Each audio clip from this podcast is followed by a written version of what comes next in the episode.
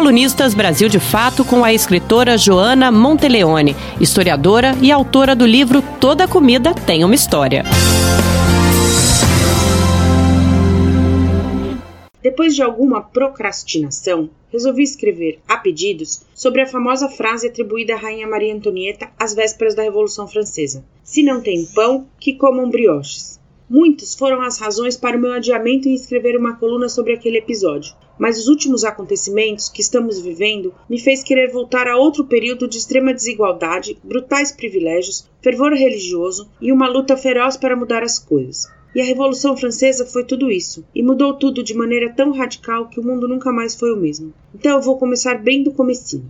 Primeira coisa que temos que ter em mente é que provavelmente a rainha Maria Antonieta, casada com o rei da França Luís XVI, nunca disse tal frase. Sabendo disso, podemos nos voltar à história, pois muitas vezes a atribuição de frases, eventos ou acontecimentos a determinadas pessoas nos diz muito sobre o que estava acontecendo em determinado período histórico. E é disso que vamos falar. Às vésperas de 1789, a França passava fome. Colheitas ruins, impostos altos, privilégios aristocráticos que saltavam aos olhos da sociedade faziam com que o clima político da França, naqueles anos que antecederam o começo da Revolução, fosse explosivo. Fechados em castelos magníficos como Versalhes, os nobres viviam em meio à riqueza e ao luxo. Enquanto isso, a sociedade pagava pelas extravagâncias de poucos privilegiados. As coisas estavam no limite. Assim, a crise do pão não era um problema menor do governo absolutista. A falta de alimento básico da população, o trigo, jogava uma imensa maioria das pessoas na miséria e na fome.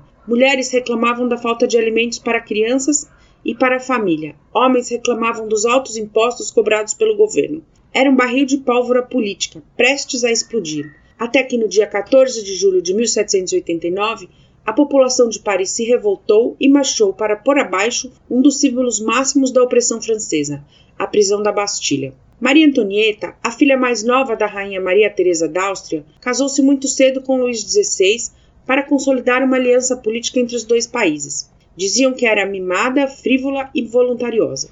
A verdade é que Maria Antonieta, assim como muitas outras princesas e rainhas da época, pouco se portava com o que acontecia para além dos palácios e jardins. Quando da crise do pão, o povo atribuiu a ela a frase: Se não tem pão, que comam brioches. E essa frase apareceu pela primeira vez num livro de Rousseau, Confissões, escrito na década de 1760.